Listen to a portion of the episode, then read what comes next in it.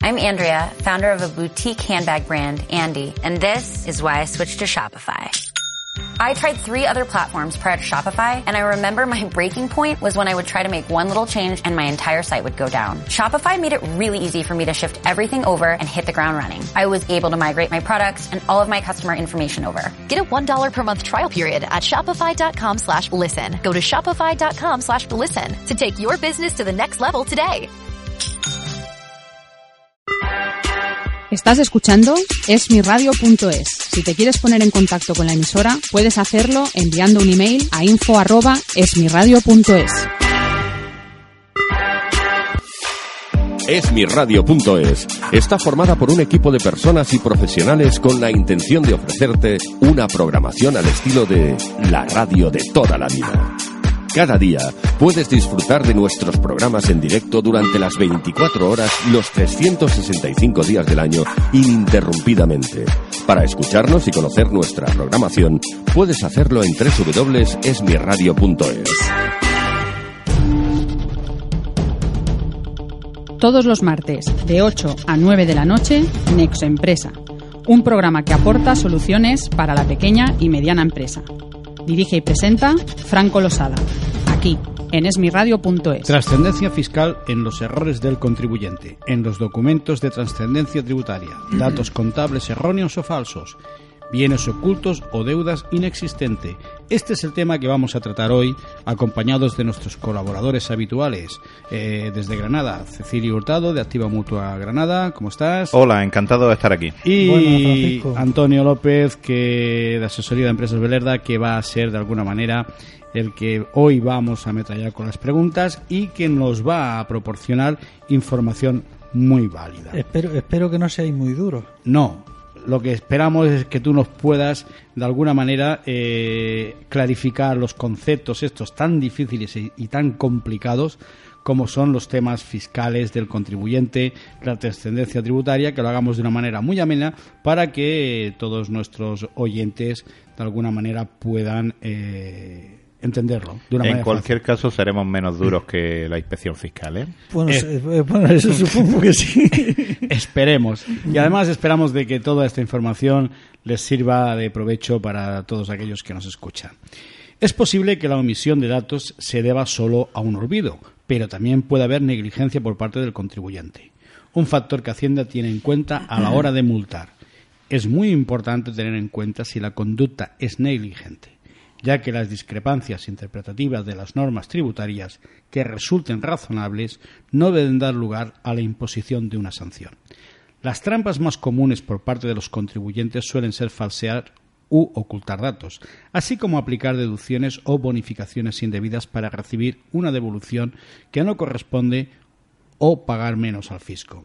Si Hacienda, si Hacienda una incorrección, el contribuyente no solo tendrá que abonar la cantidad que realmente le corresponde en la autoliquidación, sino también hacer frente a una penalización que por lo general oscila entre el 50 y el 150% del importe que se dejó de pagar. Hay tantos tipos de conductas que las sanciones varían mucho. Las conductas que son erróneas normalmente son infracciones leves. La Ley General Tributaria detalla los tipos de infracción tributaria y las sanciones. La infracción se considera leve cuando la base de la sanción sea inferior o igual a 3.000 euros, o siendo superior no exista ocultación. La sanción es del 50% del impuesto no ingresado. De este modo, por ejemplo, si un contribuyente no ha ingresado una deuda tributaria de 1.000 euros dentro del plazo establecido, la consecuencia será una multa de 500 euros y finalmente tendrá que pagar 1.500 euros. Ya no será una infracción leve si se ha utilizado facturas, justificantes o documentos falsos, y pasa a ser grave cuando la cuantía de la infracción supera los 3.000 euros y más del 10% de esa cantidad se debe a la ocultación de datos. En este caso, las sanciones aplicables son entre el 50 y el 100%. Por último, la utilización de medios fraudulentos, como una doble contabilidad, determinará que la infracción sea calificada como muy grave. Aquí las sanciones van del 100 al 150%. Según señala la normativa, en los supuestos graves y muy graves, la sanción se graduará incrementando el porcentaje mínimo conforme a los criterios de comisión repetida de infracción tributaria y de prejuicio, perjuicio económico para la hacienda pública. Por otro lado, si el contribuyente solicita indebidamente devoluciones, beneficios o incentivos fiscales, la infracción se clasifica directamente como grave y se aplicará una multa del 15% sobre la cantidad recibida. Si además se ha omitido datos relevantes o se ha incluido datos falsos, hay un recargo, un recargo fijo de, un, de 300 euros. Bien, habiendo hecho este breve sumario de entrada, vamos a empezar ya con las preguntas más concretas que nuestro compañero Antonio, de Asesoría de Empresas Belerda, un gran conocedor de todo el tema fiscal, además de otros contables y todo lo relacionado a la contabilidad, nos va a ir aclarando. Antonio, ¿cómo y cuándo se cometen la mayoría de errores por parte de un contribuyente? Bueno, normalmente se cometen errores pues las tres actuaciones que, que, se tiene principalmente con la documentación de trascendencia fiscal, que son en las declaraciones tributarias cuando se presentan en Hacienda Pública, pues puedes cometer un error de, de haber incluido eh, o haberte equivocado en una suma y haber puesto unos datos erróneos. También puedes cometer algún error a la hora de emitir una factura, porque la emisión de las facturas, que aparentemente es una cosa fácil, pero hay una serie de obligaciones formales, de hecho hay un reglamento que regula el reglamento de facturación, de cómo se debe de emitir una factura, que hay que hacer una serie de indicaciones eh, en determinados casos. Bueno, pues se pueden quizá omitir algunas cosas o puede haber algún error y en la, forma de, emitir las facturas o en el contenido y ese puede ser la segunda causa en la que o la segunda eh, forma en que se pueden cometer errores. Y por último, donde también se suelen cometer errores a la hora de confeccionar la contabilidad, pues que te puedes equivocar, puedes hacer una contabilización doble, puedes mm, poner un número equivocado, bailar números y puede darte lugar a errores que como consecuencia de esos errores luego puedes sacar listados para preparar declaraciones y, ya está y todo... ya está todo mal. Pero me imagino de que nuestra hacienda pública, me imagino que por los años de experiencia que tiene, supongo que ya cuando detectan que ha habido un error aunque el contribuyente no se haya dado cuenta, me imagino que ya deben de tener ya ese, ese, ese ¿cómo diría yo? Eh, esa intuición de que esa persona física o bien esa empresa no pretendía hacer, sino que se ve que es un error, ¿no? Bueno, mira, la, agencia tributaria mm, primero presupone que todas las declaraciones que se presentan los contribuyentes son ciertas. Y para que se mm, decir que no es cierto tiene que demostrarlo. La Hacienda Pública ha establecido una serie de controles y de cruce de datos, pues un poco en la prevención de pues del fraude fiscal, porque hay gente que es que es verdad que estamos hablando de errores, pero es que hay gente que los errores los comete adrede para pagar menos impuestos. Que una cosa es que te equivoques, que es de lo que estamos hablando, y otra cosa es que lo hagas a propósito para pagar menos o que te devuelvan más. Entonces, lo que ocurre es que cuando Hacienda te lo detecta, Hacienda siempre va a presuponer que no te has equivocado, sino que lo has hecho a propósito y por eso existe el régimen sancionador. Pero como has dicho antes en la entrada en el sumario, eh, ha hablado de negligencia.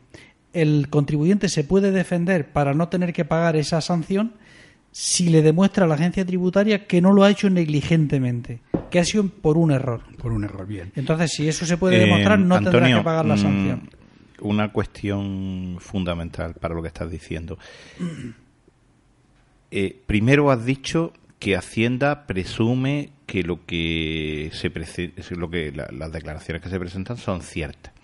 Y después, eh, ahora en tu intervención estás diciendo que el, el, el, administrado, eh, ¿qué, palabra más fea esta de sujeto pasivo, ¿no? ¿Cómo, cómo se llama? contribuyente. contribuyente. el sujeto pasivo, que es el contribuyente. Vale, me gusta más contribuyente, aunque no me gusta demasiado lo de sujeto pasivo, me, me suena fatal.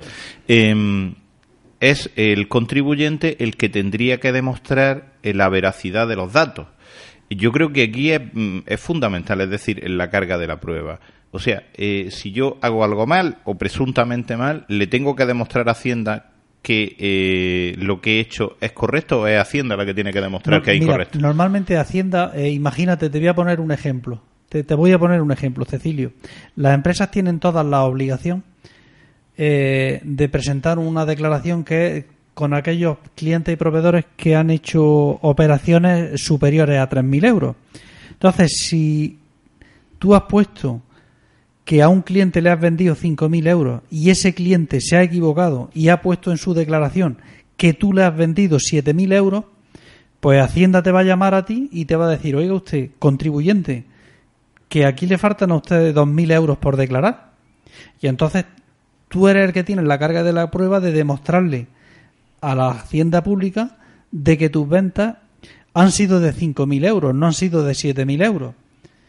El, el tema de este es que el, viene detectado por el cruce de datos. Si no es que no Hacienda tampoco Entonces, puede eh, saber todos los errores Antonio, que cometemos. Cuando una cuando alguno presenta una declaración, ¿se puede subsanar errores sin que la administración lo ponga de manifiesto? Claro, por supuesto, siempre se pueden solucionar todos los errores. Hay algunos casos donde el cliente presenta una declaración donde a lo mejor, principalmente en las declaraciones de, de- en los censos de tributarios, que es donde te genera una serie de obligaciones tributarias en función de tu actividad económica. Entonces hay ciertos impuestos que tú puedes optar por declarar de una forma o de otra, o elegir unos regímenes, o, un- o no, o optar por una forma de declarar u otra.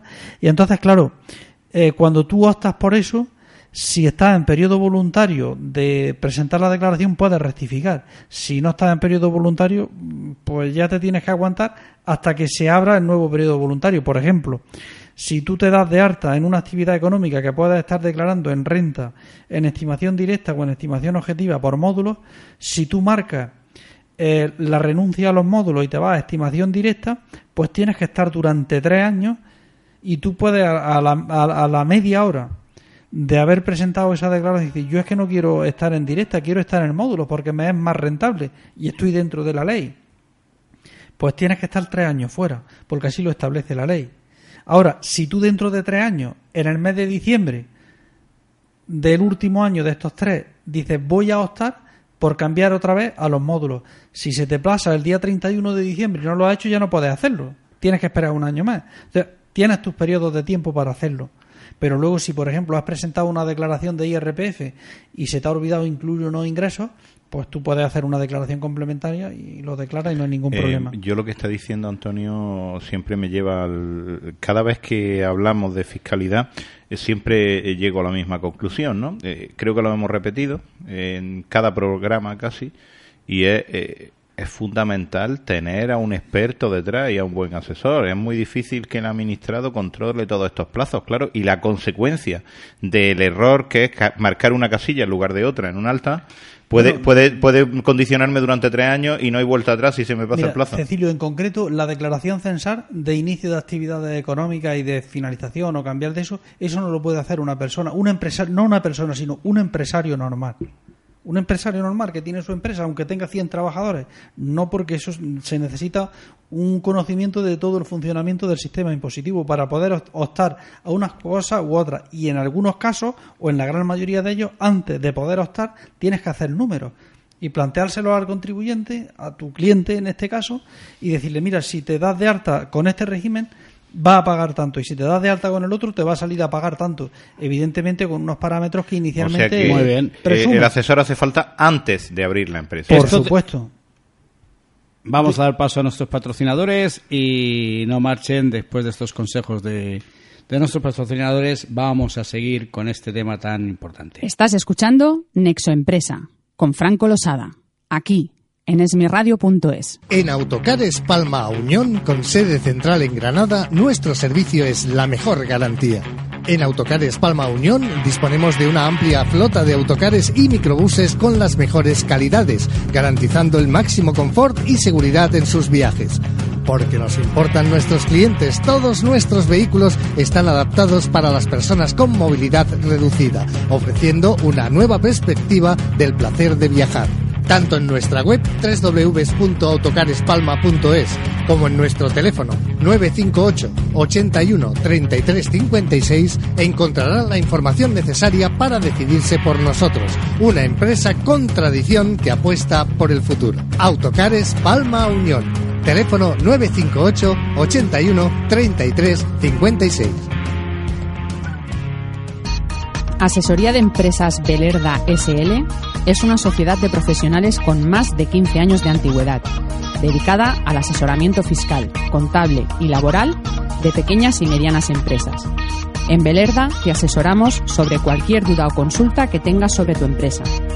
Puedes ponerte en contacto con nosotros en el teléfono 958 29 58 68 o mediante nuestra página web www.asesoriabelerda.com. ¿Tu empresa tiene problemas? ¿Necesitas mejorar la rentabilidad y optimizarla? ¿Sabes la situación real de la empresa? ¿Cuesta sobrevivir en ausencia de crédito? En Nexogestión te ayudamos a encontrar soluciones prácticas desde el primer momento. Nuestros técnicos de gestión se involucran de una forma práctica y directa en la actividad de tu empresa. Estaremos a tu lado cuando nos necesites. Nexogestión te ayuda a mejorar el presente y a preparar el futuro. Si lo deseas, puedes contactar con nosotros a través de nuestra web www.nexogestion.com o al teléfono de atención al cliente 610-625-128. Estás escuchando Nexo Empresa con Franco Losada, aquí en esmiradio.es. De nuevo con ustedes tras esta pausa de nuestros patrocinadores y bueno, nuestro compañero Cecilio va a realizar la siguiente pregunta. Bueno, eh, yo prefiero casi que mm, ir poniendo ejemplos porque esto de, de un poco de los errores, ¿no? Eh, me pregunto, por ejemplo, si, si al hacer el IRPF normalmente en mi plazo voluntario lo hago perfectamente bien, lo presento y una vez que ya lo he presentado me doy cuenta de que he pagado más de lo que debía. Eh, ¿qué, solución tiene esto? ¿Puedo recuperar el dinero que he pagado de más? Sin ningún tipo de problema. Tú puedes iniciar un periodo, un periodo, perdón, un, un procedimiento de, de devolución de ingresos indebidos.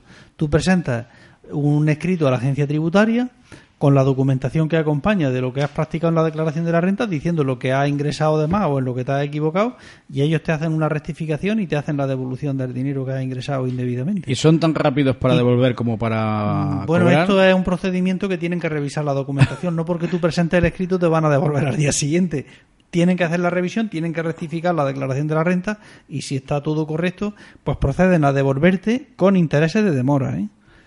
¿Te devuelven con tu interés? No, no, yo tengo un caso que a mí personalmente tardaron en devolverme la pasado el año y me lo devolvieron, pero claro, eh, eh, es mínimo, es decir, que no sé si por eh, una El interés legal del dinero de seis meses fueron, fueron 35 euros, no, cosa que cuando tú les debes a ellos. no, ellos, tú, si tú les debes a ellos, tienes un día de pago. Si te salta ese día de pago, un recargo del 20%, más los intereses de demora que son al interés legal del dinero. Ellos, de entrada ya se llevan el 20% más. Y luego ya ajustamos la cuenta con los eh, intereses. pero lo que sí queda claro es que eh, si yo he cometido este error, que es un error mío y he ingresado además, eh, inicio un procedimiento, has dicho, de devolución de, ingresos, indebidos. Y, una vez comprobado que lo que digo es correcto, me devolvería. Te hacen tu devolución del dinero muy bien, muy bien. Oye, y, y si este movimiento, digamos, eh, hubiera perjudicado de alguna manera en la hacienda pública, el trato sería el mismo. que has pagado menos de lo que tenías que pagar. No, si perjudica, es decir que... Si perjudica a la agencia tributaria, la única forma de perjudicarla es pagarle menos de lo que le corresponde. No hay eh, otra es, Lo que, es lo que te pregunta Cecilio. Si le pagan menos en tu declaración de la renta, pues lo que tienes que hacer es una declaración complementaria y pagar la diferencia. Si estás en periodo voluntario mm, pagas la diferencia y no pasa nada. Imagínate, tú presentas tu declaración de la renta que el periodo es del 1 de octubre al 30 de junio. El 15 de, perdón, de, el, 1 de mayo. de mayo. Presenta el 15 de mayo tu declaración y te das cuenta el día 2 de junio pues que has pagado menos cantidad, pues tú coges el día 2 de junio, haces tu declaración complementaria y pagas la diferencia y no pasa absolutamente nada. Ahora si te das cuenta el día 2 de agosto pues haces tu declaración complementaria, pagas la diferencia y la agencia tributaria te va a reclamar un 20% por presentar la declaración complementaria extemporánea fuera del periodo voluntario y los intereses de demora desde el último día del periodo voluntario, que es 30 de junio, hasta el día 2 o cuando la paguen. En cualquier caso, el 20% sería de la diferencia o del total. No, no, no, de la diferencia, de lo que ah, dejaste de pagar. Muy bien, muy bien. Eh, sí, sí, quería justo, era, era lo que quería sí. aclarar. Antonio, eh, ¿cómo puede Hacienda detectar la existencia de facturas falsas? Es decir, sabes que, bueno, hace años que constantemente oímos por los medios de comunicación, sobre todo en los grandes casos de corrupción, eh, el tema de las facturas falsas, ¿no? Eh, pero bueno, a pequeña escala, es eh, cómo lo de, cómo lo pueden detectar y si es más difícil que Mira, no lo- en los, los, grandes mecanismos, volúmenes. primero la, la agencia tributaria tiene sus informaciones y sabe los sectores principalmente donde se suele dar más esta esta emisión de facturas falsas a pequeña escala, como de cierto tipo de actividades, pues que es muy proclive a que mm, emita el emisor de la factura tiene que pagar una cantidad fija porque está en módulos de IVA y le emite la factura a uno que se puede degravar todo el IVA, luego ese IVA se lo reparten entre los dos. Estoy hablando siempre de pequeña escala. Sí, Entonces, eh, me gustaría, ante- antes de que continúes, ¿nos podrías definir de una manera muy sencilla para, de alguna manera, para los que no conocemos o, o los que no conocen, el concepto de una factura, de una factura falsa, de, de una manera llana, ¿cómo podríamos definirlo? Mira, una factura es falsa cuando tú emites una factura de un servicio o de una mercancía que has vendido que es mentira. Vale. O sea, que no has vendido tal Tú- producto. tú- yo tal te servicio, digo, no. oye, que mi empresa le ha prestado servicio a la tuya por valor de 10.000 euros y yo no te he hecho nada. Tú me pagas a mí la factura, entre comillas, Sí, porque no se mueve el dinero. y ya está. Y tú te desgrabas el IVA y el IVA yo no se lo ingreso a la hacienda pública por circunstancia de que por mi régimen no tengo que ingresárselo o cualquier historia y estamos aprovechando de ese... Esa, es- es- esa laguna. Efectivamente. Vale, ha quedado O claro. empresas que están en mala situación, que lo han perdido todo, eh, que el administrador no tiene nada, y entonces lo que hace es dice, bueno, pues vamos a sacarle dinero a Hacienda. Yo te emito a ti facturas, tú te las desgrabas y yo no le pago el IVA a Hacienda, como cuando vengan en busca mía. Yo no me van a poder hacer nada, Porque estoy- pues nos repartimos el IVA a medias, tú te lo pero eh, claro, y entonces Hacienda No, no, pues no. tiene sus mecanismos, los mecanismos principalmente cuáles son? Ha quedado claro cómo es una factura falsa para que los que... cuando se emite por algo que tú no has vendido o un servicio que no has prestado. Y el único objetivo es que alguien se pueda desgravar. Principalmente se emiten las facturas falsas por el tema del IVA, principalmente. Principalmente. Que es pues para sacarle, para que a la empresa que tú le emites la factura pague menos IVA del que le corresponde. Ok. Y entonces se desgraba esa factura que es falsa, que no tenía por qué haberse la desgrabado, y el IVA pues se lo reparten ahí de alguna forma. Y entonces, pues, Y eso, según la cantidad que se mueva, puede llevarte a la cárcel, ¿no? Bueno, mira, eh, delito ya es falsificar la factura. Ya eso es un delito, que es falsificación de documentos. Pero bueno, eso. Si es delito, si dejas de, si defrauda por un mismo impuesto y en un mismo ejercicio más de 120.000 euros de cuota del impuesto. O sea, si has dejado de pagar más de 120.000 euros de IVA o más de 120.000 euros en tu impuesto de la renta o en tu impuesto de sociedades, ya es delito. Es decir, que para hacerlo de una manera muy llana, si a mí me tocaba pagar, por ejemplo, 100, 200.000 euros de, de, dijéramos, de impuestos, vamos a hablar de impuesto en general, en puesto a pagar 200.000, pago 80.000 solo y los otros 120.000, por lo que sea, pues no los pago. A partir de 120.000 Correcto. es, es delito. Pero claro, nuestros oyentes se preguntarán, bueno, pero vamos a ver, es que para que una empresa sa- eh, pague 200.000 euros tiene que ser muy grande. ¿Por qué? Porque eh, todos sabemos que el tejido empresarial actualmente en España, el torno al 93%, es la micro y pequeña y mediana empresa, y para pagar en cada ejercicio, es decir, en cada trimestre, eh, unos 200.000 euros, son, son cantidades enormes. Muchos deben de pensar, bueno, pero es que esto está pensado para los grandes, porque eh, una pequeña y mediana empresa seguro que no va a pagar eh, no- esos volúmenes. ¿Qué pasa? Bueno, te puedo, yo te puedo poner algún ¿Sí? ejemplo. Mira, te voy a poner dos ejemplos. No sé si ha sido. Te voy a poner un ejemplo de emisión. Pero, a- Antonio, mi, mi, mi planteamiento, Cecilio, eh, mi planteamiento y como pregunta para que nuestros oyentes tengan claro esto de, de que a partir de 120.000 Mira, está eh, los pensado para los 120.000 grandes. euros en una cuota de impuestos de sociedades, que es pagar 120.000 euros del beneficio que has obtenido, sí es una cantidad elevada. En IVA te lo puedes, sor- te puede sorprender que te lo puedes encontrar en empresas que no son tan grandes. Te voy a poner dos ejemplos. Uno de ellos con facturas falsas. Imagínate un promotor inmobiliario que compra el terreno y hace un edificio. Bueno, y contrata pues con el que le hace la estructura, compra el cemento, los albañiles y para acá y vaya. Y resulta que en la albañilería, la pequeña albañilería, lo- los albañiles pueden estar de autónomos en régimen de módulos. Quiere decir que de régimen de módulos, que van a declarar en función del número de empleados que tengan, que a lo mejor tienen un empleado nada más, y paga una cantidad en la renta, o sea que se le estima un beneficio, y del IVA tienen que pagar una determinada cantidad. Pues ahora llega el promotor y le dice, mira, yo como en todo el bloque este voy a ganar 3 millones de euros o, o 500.000 euros o 600.000 euros, ahora me voy a coger siete albañiles de estos que tienen que pagar el módulo fijo y un albañil ¿Cuánto puede facturar él y un empleado que tenga? ¿50.000 euros al año? ¿60? Bueno, pues entonces ahora, como el límite para estar dentro de los módulos está en 300.000 euros, por ejemplo, dice, pues le voy a hacer que me emita facturas por 280.000 euros. Entonces, ese mm, modulero que se llama el albañil emite facturas por 280.000 euros, falsas, porque no puede llegar a... dos personas no pueden llegar a facturar eso.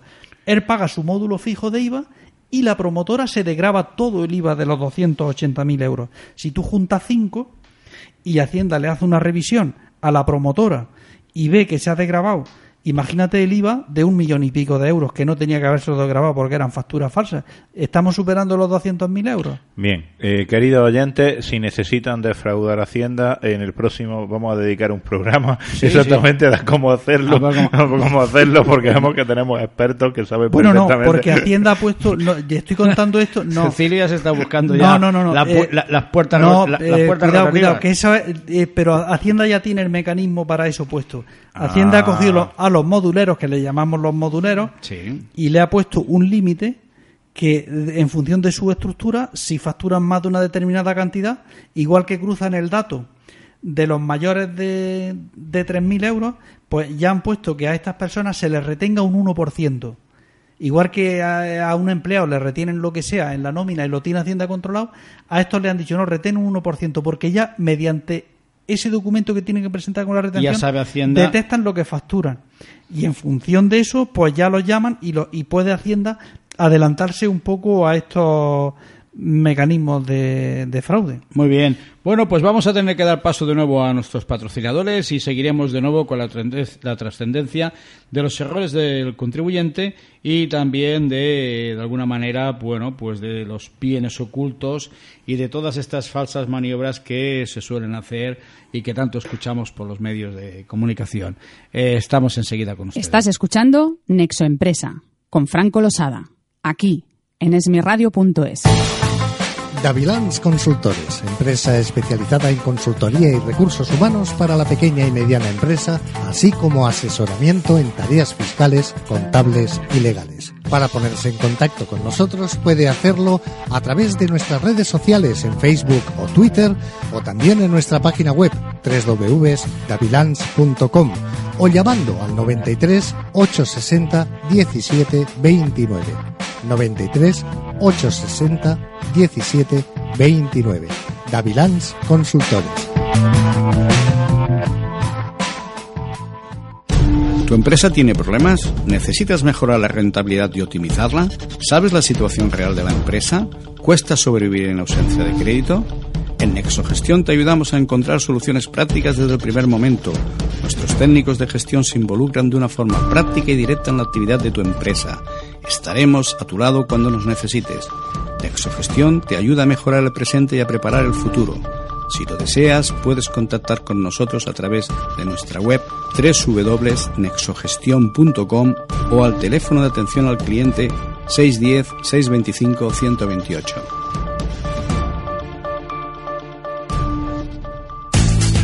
Estanterías Galser es una empresa situada en Peligros, en la provincia de Granada, aunque desarrollamos nuestra actividad por todo el territorio nacional desde hace años.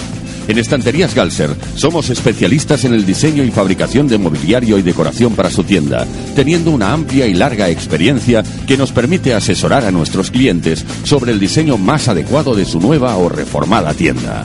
Además disponemos de un amplio catálogo de productos para suministrar al sector del comercio. Puede contactar con nosotros a través de nuestra web www.estanteriasgalser.es o en los teléfonos de atención al cliente 902-501-182 y 958-402-146. Estás escuchando Nexo Empresa con Franco Losada, aquí en esmiradio.es. Bien, de nuevo con ustedes otra vez y vamos a continuar eh, haciéndole preguntas a nuestro especialista Antonio López de Asesoría Empresas Belerda sobre el tema de la trascendencia de los errores fiscales de los contribuyentes. Antonio, ¿qué consecuencias tiene cuando Hacienda detecta facturas falsas? Bueno, la, la detención de facturas falsas, eh, aquí el primer perjudicado es el que ha recibido la factura y se ha desgrabado el IVA Ese es el primero. Y se ha desgrabado ese gasto como gasto en el impuesto de sociedades. ¿Entiendes? Automáticamente lo que hace Hacienda coge su liquidación de IVA. Si usted ha vendido su IVA repercutido, que es lo que le ha cobrado a los clientes, son 100, y se ha desgrabado 80 y no ha pagado 20, pues de esos 80, ¿cuánto es falso? 60. Pues ya sabe usted que de los 100 solamente se puede quitar 20. ¿Y la diferencia? Que usted no me ha ingresado, pues me la ingresa. Y ahora le voy a poner una sanción del 150% por haberse desgrabado de facturas falsas. El 150, El 150. del- de 80. De, 80, De, de 60, de 60. de 60. De 60. De lo, que, de lo que ha dejado de pagar. efectivamente. Mm, claro. Eso es de la parte del que se ha desgrabado. Y ahora me voy a por el que ha emitido las facturas falsas. O sea que aquí, aquí, aquí pringan todos. Claro, porque el, el tema principalmente es que cuando se produce esto de las facturas falsas es porque el que ha emitido las facturas no ha pagado el IVA, bien sea porque esté en, en- en el régimen este de módulos que paga una cantidad fija, o sea porque está mm, liquidado, liquidado totalmente y que eso lo he visto yo, ¿eh? De que ha cogido una persona que está en, en estos años de la crisis En la ruina absoluta. en la Sí. ruina absoluta, que no tiene nada absolutamente, ya ha cogido y le ha dicho a otro, mira, te emito 200.000 euros o 300.000 euros en facturas falsas. Esos son eh, 20, 20, 40, 60 y pico mil euros de IVA. Yo te las emito, tú te las desgrabas y el IVA ese nos lo repartimos entre los dos, 30.000 euros para cada uno y el tío pues ha trincado 30.000 euros. Me Claro, imagino que en esa. en Evidentemente, esa para hacer esa operación, disculpa Francisco, tiene que haber. eh, eh, eh, eh, no se puede hacer sin la colaboración de estas dos Claro. empresas. Uno solo no podría hacerlo nunca. No. Y No. además supongo que lleve- supuesto, debe pero- haber una, una sensación ya de desasosiego. Es decir, yo creo que una persona normal, eh, cuando, si está la cosa bien, Lo hay, no- lo- lo- eh, los lo hay siendo normales, ¿no? Hombre, lo que pasa es que normalmente aquí siempre hay algún pirata, o los dos suelen ser un poco piratas, que no son gente... se junta el hambre con las ganas de comer. Mm, Sí, mm, normalmente cuando se empiezan a emitir facturas falsas producen estas cosas. Entonces, ¿qué ocurre? Pues que Hacienda los va a detectar seguro. Porque el que ha emitido la factura ni va a presentar declaraciones de IVA, ni va a declarar impuestos de renta o impuestos de sociedades, ni va a declarar el 347. Y el otro necesariamente sí. Y el otro sí lo va a, sí lo va a presentar. Cuando cruza datos Hacienda dice, "Eh, aquí hay algún problema. descuadre, claro. Porque si hay un descuadre de 500 euros, prácticamente no es importante. O puede ser un error de un abono o cualquier Sí, que- historia. que es Pero cuando estamos hablando de 200 o 300 mil euros de descuadre, pues salta la máquina, vamos, saltan chispas. Sí, que ahí es donde al inicio del programa yo te decía que seguramente que Hacienda ya tiene detectado lo que son errores eh, humanos y, que- y ya, y ya se nota que no hay mala fe, porque por 500 euros, o sea, cuesta más... eh, Bueno, siempre te ponen, la sanción siempre te la ponen Sí, la y la tienes que luchar, aunque sea de 500 Sí, euros. pero me imagino que desde, de- desde la agencia tributaria, cuando ve que hay un error sobre grandes cantidades, ¿no? Es decir, 500 euros sobre unos porcentajes elevados que prácticamente es, insignificante, eh, harán el procedimiento de, de- de hacerte una paralela, de demás, pero ya se ve que eh, sí, es que luego se ve un poco por qué pueden ser los errores. Exacto. Pues mirar, por ejemplo, voy a poner un ejemplo de esto que tú estás hablando. Eh, los contribuyentes emigrados que estuvieron emigrados en los años 60, en los años 70, en Suiza, Alemania, Sí. Francia, y que se han venido retornados, pues están cobrando sus pensiones de los países donde han trabajado. Y es obligación de todo el residente en España declarar los ingresos que tiene de todo el mundo. O sea que si tú vives aquí en España y tú tienes un depósito financiero en Estados Unidos y te renta unos intereses, tú tienes que declararlo en España. luego pagarás o no pagarás Luego impuestos. pagarás en lo que tengas en- que pagar o no. Y si tienes una pensión de Suiza, la tienes que declarar en tu declaración de la renta de Suiza. Pero claro, eh, se supone que eso lo tiene que saber todo el mundo. Pero bueno, entonces, ¿qué ha pasado con esto? Pues Hacienda ha entendido que todos estos emigrantes retornados porque no lo han hecho con ánimo de negligencia Porque que lo han hecho pues bueno porque lo cobro pensión de desconocimiento. Suiza se supone que allí me habrán descontado en Suiza o en Francia lo que tuviera que pagar y como allí. todo viene a través del Ministerio de Y Migración, entonces, ¿no? Claro, el problema es que nunca ha habido cruce de datos entre los distintos países de la Comunidad Económica Europea. Y entonces ahora sí ha empezado a haber cruce de datos y entonces cuando han saltado las alarmas. Claro, porque Y además entonces, viene- claro, se han puesto en pie de guerra los inmigrantes retornados y ha dicho el ministerio, bueno, pues vamos a entender que todos no han sido ninguno negligente y le vamos a decir que regularicen sus rentas, que nos paguen lo que le corresponde pagar, o sea, lo que tenías que haber pagado en el 2010, 2011, 2012, 2013 y ahora en el 2014, lo pagáis.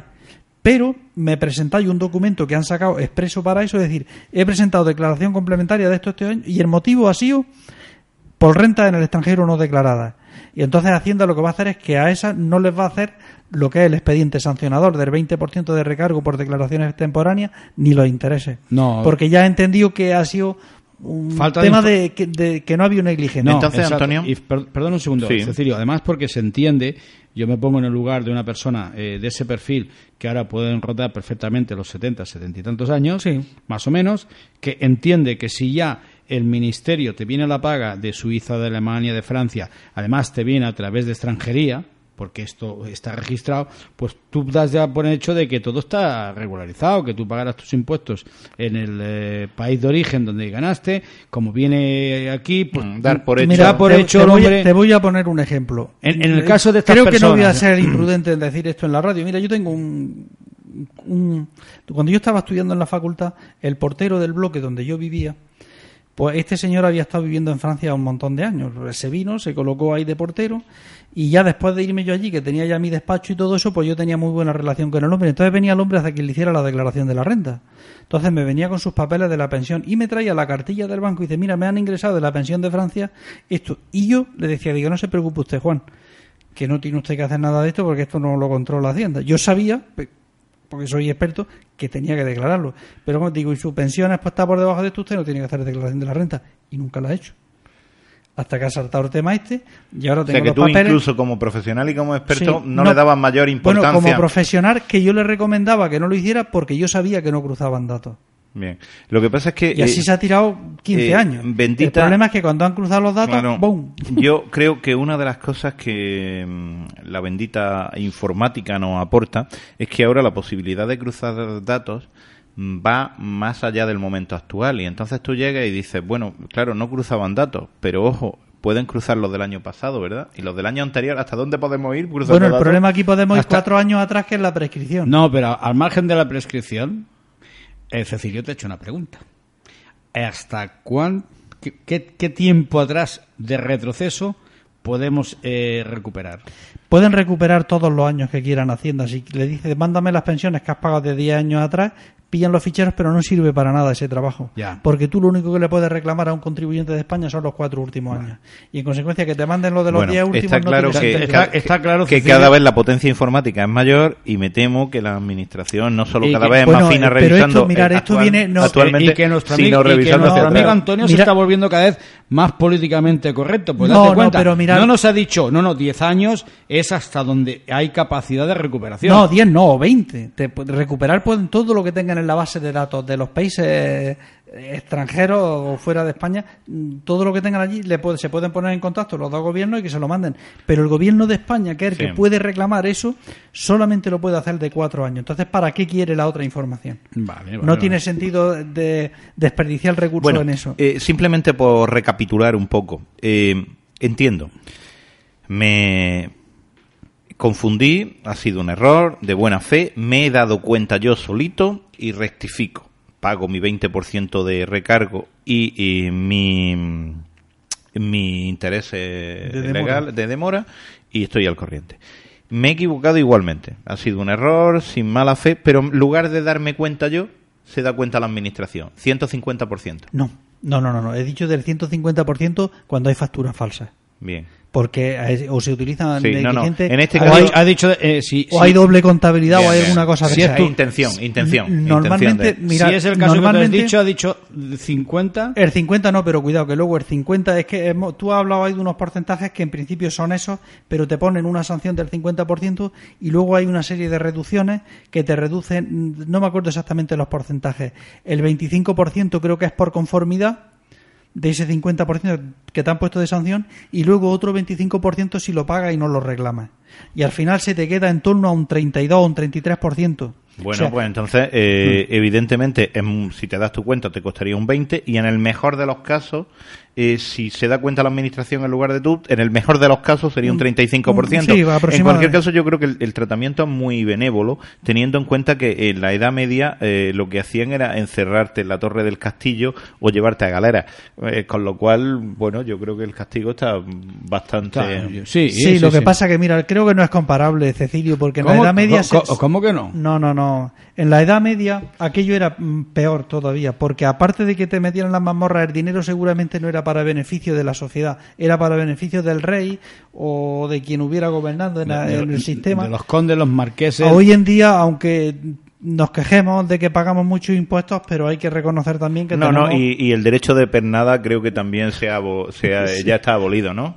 Sí, ¿y por qué me miras a mí? No, no, simplemente pensaba en algunos impuestos que decías que no solo eran en beneficio del señor feudal o para mantener eh, su territorio, sino que incluso eh, el pago en algunas ocasiones llegaba a ser en especie, ¿no? En especie. Bueno, ten en Eh, cuenta que- Antonio, voy a dar paso a nuestros patrocinadores porque si no, estos sí que nos van a meter el 150 de penalización.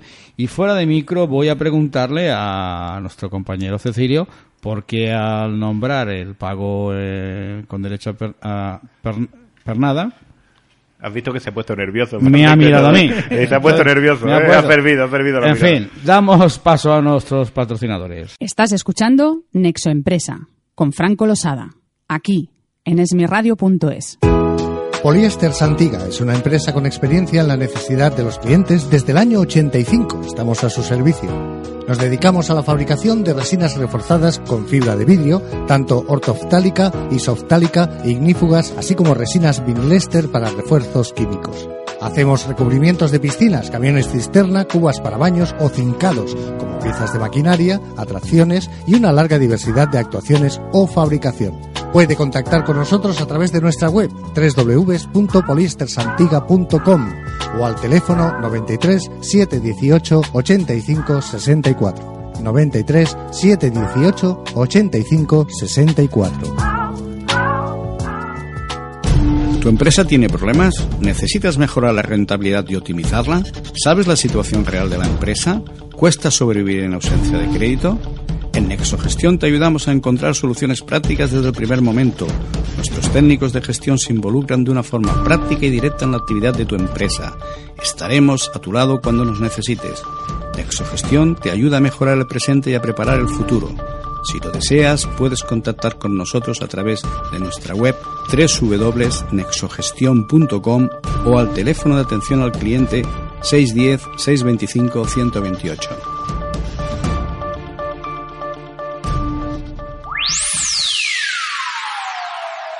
¿Sabías que dos de cada tres clientes consideran que las redes sociales son un medio útil para descubrir nuevos productos y servicios? ¿Sabías que las empresas han reducido su presupuesto de marketing convencional gracias a las redes sociales? ¿Estás preparado para el cambio? Nosotros te ayudamos, te asesoramos y te guiamos. Nadie te lo pondrá tan fácil. Pide un estudio y presupuesto sin compromiso. The Social Media Team, agencia pionera especializada en redes sociales. Puedes visitar nuestra web www.thesocialmediateam.es o llamar al teléfono 679 44 90 33. 679 44 90 33. Estás escuchando Nexo Empresa con Franco Losada, aquí en esmiradio.es. Bien, de nuevo con ustedes y vamos ya a enfilar, como siempre, la última parte de este programa, en el cual eh, nuestros conductulianos, eh, bueno, después de micro cerrado, me decía Cecilio que en realidad, al mirarme cuando hablaba de pago por, eh, ¿cómo has dicho? En especie, en En especie. especie, en especie, al mencionar otra palabra, ha sido simplemente casualidad el que me pudiera mirar. Bien, dicho esto, ya me quedo tranquilo y le doy paso a Cecilio que quería realizar una serie de preguntas, Antonio. Bueno, en este caso las preguntas no son mías, me voy a aprovechar de las que nos han hecho los oyentes por correo electrónico porque creo que son interesantes y pueden dar también mucha más visión, ¿no? Eh, eh, hay un oyente que nos pregunta que al hacer la liquidación de IRPF, pone, autoli- ponte- pone el oyente autoliquidación, creo que es correcto el término, ¿no? Porque se entiende que lo ha hecho el mismo, eh, le resultaba a devolver. Pero sin darse cuenta, eh, marcó la casilla donde renunciaba a la devolución. Y la pregunta que nos hace es que, una vez que se ha dado cuenta de este error, eh, ¿qué puede hac- hacer para conseguir que le devuelvan, que es lo que él quería? Eh, bueno, eh, te voy a hacer la aclaración de la autoliquidación. Se habla de autoliquidación cuando la hacienda pública te impone la obligación de presentar tú tus declaraciones en los periodos voluntarios. Entonces, es autoliquidación cuando tú, por ejemplo, tienes, que hacer- tienes obligación de hacer tu declaración de la renta y no hay autoliquidación, por ejemplo, cuando pagas el recibo del IBI, que es un impuesto. Entonces, eso te lo manda el ayuntamiento y es un recibo que, que te lo gira el, el- el organismo del que tienes que pagar. Pero, por ejemplo, para tu declaración de la renta no te lo gira la Hacienda Bueno, Pública. entonces, El- en el- este el- caso- disculparme para nuestros eh, oyentes, eh, el IBI eh, antiguamente se, o- y actualmente depende cómo se emplea, es la antigua contribución. O el impuesto del vehículo. Que, Exacto. que- Que no, sí, sí, que no lo liquidan, sino que te lo que mandan te ya lo mandan hecho. hecho. Y la Bien. autoliquidación es cuando tú tienes la obligación de autoliquidarte. Bueno, pues esto da una idea Bueno, de que, entonces de que nuestro oyente conoce el tema mucho más que yo, porque yo tenía dudas, y efectivamente él dice en su correo que cuando presentó la autoliquidación de IRPF, veo que el término es correctísimo, por tanto. Eh, mira, este señor marcó que renunciaba a la devolución. Pues mm, si está todavía, cuando se da cuenta del error, está en periodo voluntario de rectificación de su autoliquidación y cuando está en periodo voluntario, pues que no haya pasado el 30 de junio. Del 1, del 1 de mayo, Del 1 de a- mayo a- al 30 de junio. Si en ese periodo de tiempo se da cuenta, pues rectifica y le van a hacer su devolución. Ahora, si pasa el 30 de junio, pues es lo que ha marcado. Y Vamos, no, hay- no arreglo posible. Y no hay arreglo posible. Sí. Es lo mismo, lo mismo que si, por ejemplo, Yo ahora que mi esposa Y- no me escucha, si eso me ocurre a mí, te os voy a poner un me, va, ejemplo. me corre un ejemplo a de, este mismo caso eh, que me pasó con la hermana de mi mujer y mi cuñado. Eh, tenía mi cuñado los ingresos de su empresa y mi cuñada pues tuvo los ingresos mm, porque tuvo que hacer un traslado de dos, de dos pagadores distintos. Pero a mí me dio solamente la información de un pagador. Entonces yo le metí todos los datos en la máquina y me da que la declaración de la renta es conjunta. Sale, mm, le salía más rentable hacer la conjunta que separada. Al tiempo, no me acuerdo el periodo que sé, me mandan la otra información de que había quedado ingresos. Cuando le meto esos ingresos, me da, me dice la máquina que la declaración es más rentable separada. Como había pasado el periodo de rectificación, pues pagaron más. Te quedas como estás. Te quedas como estás. O sea, Pagas la diferencia de lo que no tenías, en pero el en conjunta. plazo voluntario eh, de claro y digamos las formas no se pueden cambiar. Puedo lo- cambiar una cantidad por un error, acreditando el error y tal. Efectivamente, Pero, pero las formas hay eh, opciones, hay opciones que tú no las puedes cambiar. lo Cuando has tú dicho al has- principio, ¿no? cuando es decir, si yo me, me acojo a módulos, me quedo en módulos, si cojo conjunta, me quedo conjunta, y si renuncio, renuncio. con el, hasta el tiempo que tengas que renunciar. En el caso de un IRPF, tú renuncias a la devolución y pueden ser 10.000 euros que has renunciado a ellos. Eh, querido oyente, Mm, eh, Arréglalo antes del 30 de junio. arréglelo es usted. Bueno, eh, vamos a recuperar entonces alguna otra pregunta. Eh, a ver si puedo descifrar esto, porque es que los mensajes de Twitter, como vienen, eh, hay una limitación de espacio. Se da cuenta un oyente de que ha practicado a sus trabajadores retenciones inferiores a las que a las que correspondían y y quiere preguntarnos si en el resto del periodo que queda hasta final de año puede regularizar. Entiendo que en, un- en, el- en un trimestre le ha retenido menos a los trabajadores de lo que les correspondía y quiere saber si esto es posible compensarlo o arreglarlo en el resto de los periodos que quedan en el año. Pues mira, la actuación que debe de hacer este contribuyente es lo siguiente. De cara a la agencia tributaria, si le ha retenido menos a los trabajadores y ha ingresado menos a la agencia tributaria, debe de rectificar su autoliquidación de retenciones. Pagar lo que no pagó en su momento. Y ese pago que ya está haciendo se lo puede regularizar a los trabajadores en los periodos que le queden hasta final de año. Y que sean los trabajadores los que tienen que soportar sus retenciones. Y él pagarlo en los periodos que, tiene, que, le corresponden. Otro mensaje también que hemos recibido mientras estamos en antena es el caso de, un empresario que se percata, se ha percatado que durante los eh, seis primeros meses del año no ha practicado las retenciones a cuenta del IRPF a sus trabajadores superiores a las procedentes. Había ingresado las retenciones practicadas. ¿Puede disminuir las retenciones de los restantes meses para equilibrar lo que él ha pagado de más? Correcto, en este caso no tiene que hacer nada de cara a Hacienda. No, no le merece la pena iniciar un procedimiento de devolución de ingresos indebidos. Pero tendrá que informar, ¿no? A la- No, no, no, no, no, no No tiene que hacer nada. Ha ingresado más, la agencia tributaria nunca le va a decir nada si lo revisan. Vale, pero como luego ingresará menos, no, no. tienes que comunicar diciendo, no, no, no, "Mira, no, no, no, el- no, regulariza. Tú le regularizas las nóminas a tus trabajadores y en el periodo que te queda les vas a retener menos y vas a ingresar menos. Como en, el- en los primeros meses le has retenido más, se lo ha ingresado a la agencia tributaria y le regularizas hasta final de año. Vale, es ¿Vale? decir, que no hace falta comunicarle a... A la agencia tributaria que, nadie. Mira, te voy a... Te voy a... Pero rectificar sí, a la, la- no rectificar, sino regularizar, Regularizar. nóminas de los trabajadores Vale. sí, debe de hacerlo. Ok. Bueno, eh, otra preguntilla para seguir con los plazos prácticos. Un empresario se da cuenta que en el mes de octubre, eh, en su declaración de IVA del segundo trimestre, eh, eh, olvi- olvidó incluir una factura. Estamos hablando del, IVA del año anterior, ¿vale? Y la base imponible 100.000 euros, por lo tanto el IVA repercutido tenían que ser 21.000. ¿Es posible de alguna manera eh, incluirlo igualmente que hemos hablado con las retenciones en la declaración del trimestre siguiente? Espérate, eh, es que yo me aclaré. Me has dicho, pero la factura Bueno, que no. no ha incluido es emitida Te o cuento, no, es que está ahora en estos momentos, o sea, los mensajes que le están llegando eh, a través de las redes sociales para, para hacerte a ti la pregunta. Entonces, eh, un empresario en el mes de octubre eh, se da cuenta que en su declaración, me has dicho del año te anterior. voy a leer textualmente el, el correo, ¿vale? Un empresario se da cuenta en el mes de octubre de 2014 que en su declaración de IVA del segundo trimestre de 2013 olvidó incluir una factura emitida el 30 de junio de 2013 con una base imponible de 100.000 euros y una cuota de IVA repercutido de 21.000. Para evitar lío, decide incluirla en la declaración del, del tercer trimestre del 2013. ¿Es correcto esto? No, no es correcto, porque la, la factura está emitida el 30 de junio, me dice. Y ese 30 de junio corresponde al segundo trimestre. Entonces, si se da cuenta ya en el tercer trimestre o después, eh, si se da cuenta, cuando la incluyó ya en el tercer trimestre ya se dio cuenta, no, entonces, no en octubre del 2014. En octubre del 2014 se dará cuenta el asesor que se la incluyeron más.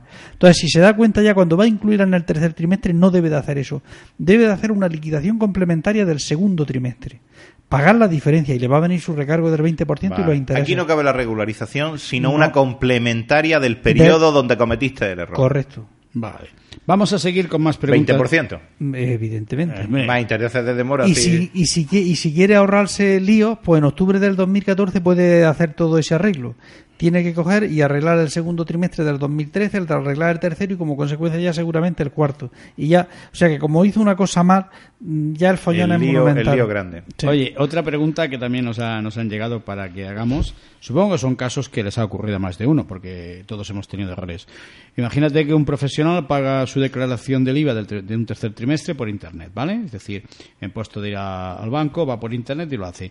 Y al- después de ejecutarlo, a los pocos minutos, al consultar el movimiento del banco, ¿no? Es cuando se da cuenta de que en vez de haber pagado 10.500 euros, cuando ha pagado más, en puesto de pagar 1.000 1.050, ha pagado 10.500. ¿Qué tiene que hacer? Porque ya, ya solo ha transmitido. Mira, Total, un eh, cero de diferencia. ¿eh? Sí, sí, hoy, pero ya- hoy en día, lo- hoy- mira, hoy en día ocurre una cosa. Para presentar las declaraciones tienen que hacerse por internet, las que eso- son de las sociedades. de ahí la Entonces, pregunta. cuando sale el, el el- el impuesto a pagar, el banco cuando tú haces el ingreso te da un código que se llama el código RNC. Y entonces ese código RNC tiene que cuadrar con el impuesto que tú pagas. Entonces la cantidad, el RNC va asociado a una cantidad que pagas y tiene que ser la misma cantidad que sale en el impreso a pagar. Si es distinta, pues no te va a dejar presentarlo. Y como estaría incumpliendo la norma, entonces lo que hace es hacer un ingreso por la verdadera cantidad, otro ingreso de 1050, i- ingresa los 1050, te dan el RNC y presentas tu impuesto. Y automáticamente hace una solicitud de devolución de ingresos indebidos de los 10.500. Muy bien. Eh, pues aunque no lo parezca, el tiempo pasa, como siempre decimos, en los medios de comunicación.